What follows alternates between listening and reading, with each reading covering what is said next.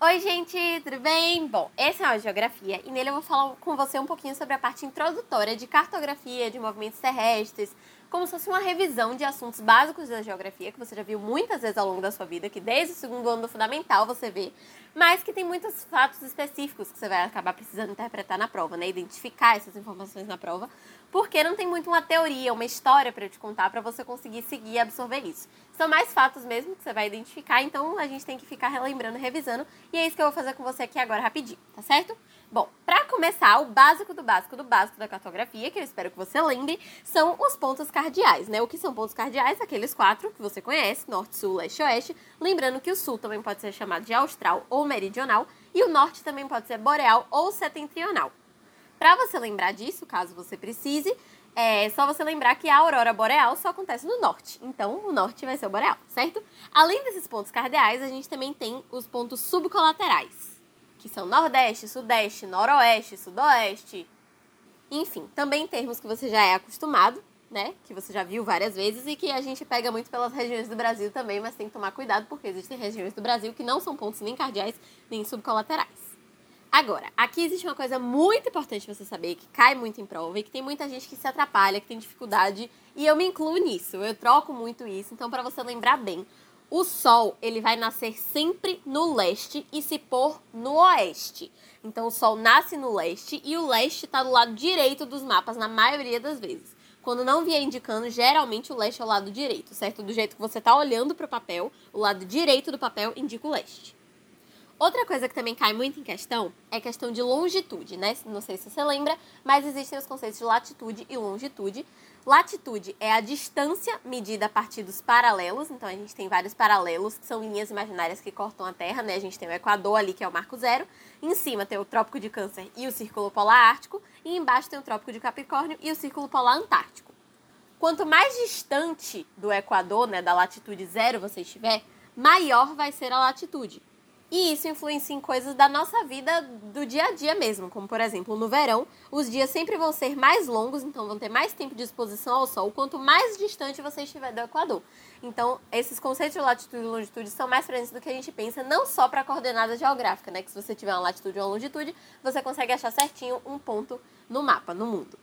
E pegando o gancho aí, longitude é como se fosse o contrário de latitude, né? Enquanto latitude é a distância ali entre os paralelos, a longitude vai ser a distância entre os meridianos. Lembrando que o marco zero dos meridianos, que ficam na vertical, né?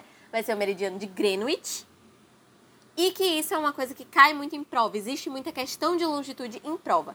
Principalmente pedindo assim, se eu te dou uma longitude 10 leste, 10 graus a leste, né? Qual seria o oposto dessa longitude. Para fazer isso, você vai trocar de hemisfério. Então, se eu falei leste, você vai adotar o hemisfério oeste como sendo a resposta, certo? Porque eu estou te pedindo o contrário. E você sempre vai fazer 180 graus, que é meia volta na Terra, né? A Terra dá o 360 de giro. 180 graus menos a longitude que eu te dei. Isso vai dar o oposto, né? No hemisfério oposto, 180 menos a longitude que ele te entregar. Agora, passada essa parte, vamos passar para falar um pouquinho sobre movimentos terrestres, que também é uma coisa que você é muito acostumado, né? Aquele esquema todo de rotação, translação, que são os movimentos que a Terra faz que a gente já sabe, né? Rotação em torno de si mesma, translação em torno do Sol. Mas o que você talvez não saiba é que a Terra também faz outros movimentos que a gente não conhece. Provavelmente você nunca ouviu falar, você vai ouvir falar agora, que são precessão, precessão e nutação, certo? O que é isso? Bom, você sabe que existe o plano da eclíptica, certo? É um nome complicado para uma coisa bem básica, que basicamente é o plano da órbita terrestre. Então a Terra fica orbitando em torno do Sol, e o plano que daria 90 graus aí com a Terra quando ela está fazendo essa órbita é o plano da eclíptica. Nessa eclíptica, a Terra não fica 90 graus perfeitinho, porque ela tem 23 graus de inclinação que é justamente a inclinação que é responsável pela alteração da quantidade de luz solar que bate na Terra em cada região ao longo do ano. Senão seria sempre uniforme, e não é por causa dessa inclinação. E essa inclinação se mexe. Então o eixo terrestre ele não é paralelo, ele não tem 90 graus certinho, ele é meio inclinado, e a cada 23 mil anos ele bambeia. Isso é uma coisa muito fácil de você lembrar, né? Porque eu te falei que são 23 graus de inclinação e a cada 23 mil anos ele bambeia. E toda vez que ele der uma bambeadinha, que ele cai um pouquinho e volta para o lugar, é o que a gente chama do movimento de precessão. Então, essa bambeadinha que o eixo terrestre dá é a precessão. E a nutação vai ser quando essa inclinação aí treme. Ela não bambeia, ela dá uma tremidinha e volta direto. Isso é nutação, certo? É nutação com N, não é mutação tipo X-Men, nada a ver. É nutação.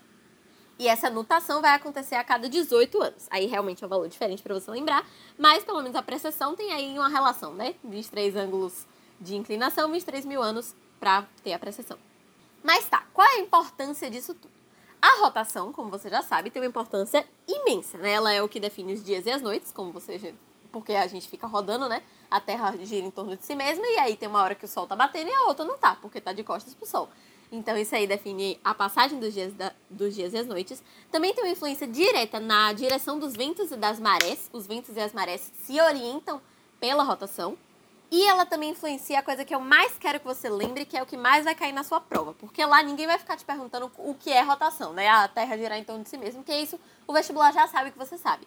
O importante mesmo para você entender aqui de rotação é que ela regula os ciclos biológicos da Terra. O que isso quer dizer? Basicamente que a rotação é o que gera a existência de fusos horários no planeta. A existência da gente ter horários diferentes a depender da área do planeta que você estiver.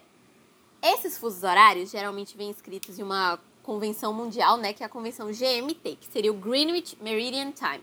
Greenwich, porque eu te falei que o marco zero da longitude é justamente o meridiano de Greenwich, certo? Então seria um tempo mundial contado a partir desse mediano. E como é que a gente conta isso? A gente pega os 360 graus da Terra e divide pelas 24 horas que você tem no dia. 360 dividido por 24 vai dar 15, ou seja, cada fuso horário, que o mundo tem 24 fusos horários, né, um para cada hora do dia, cada fuso horário vai ter 15 graus. A cada 15 graus que você andar na superfície terrestre, você vai ter uma alteração de um fuso horário.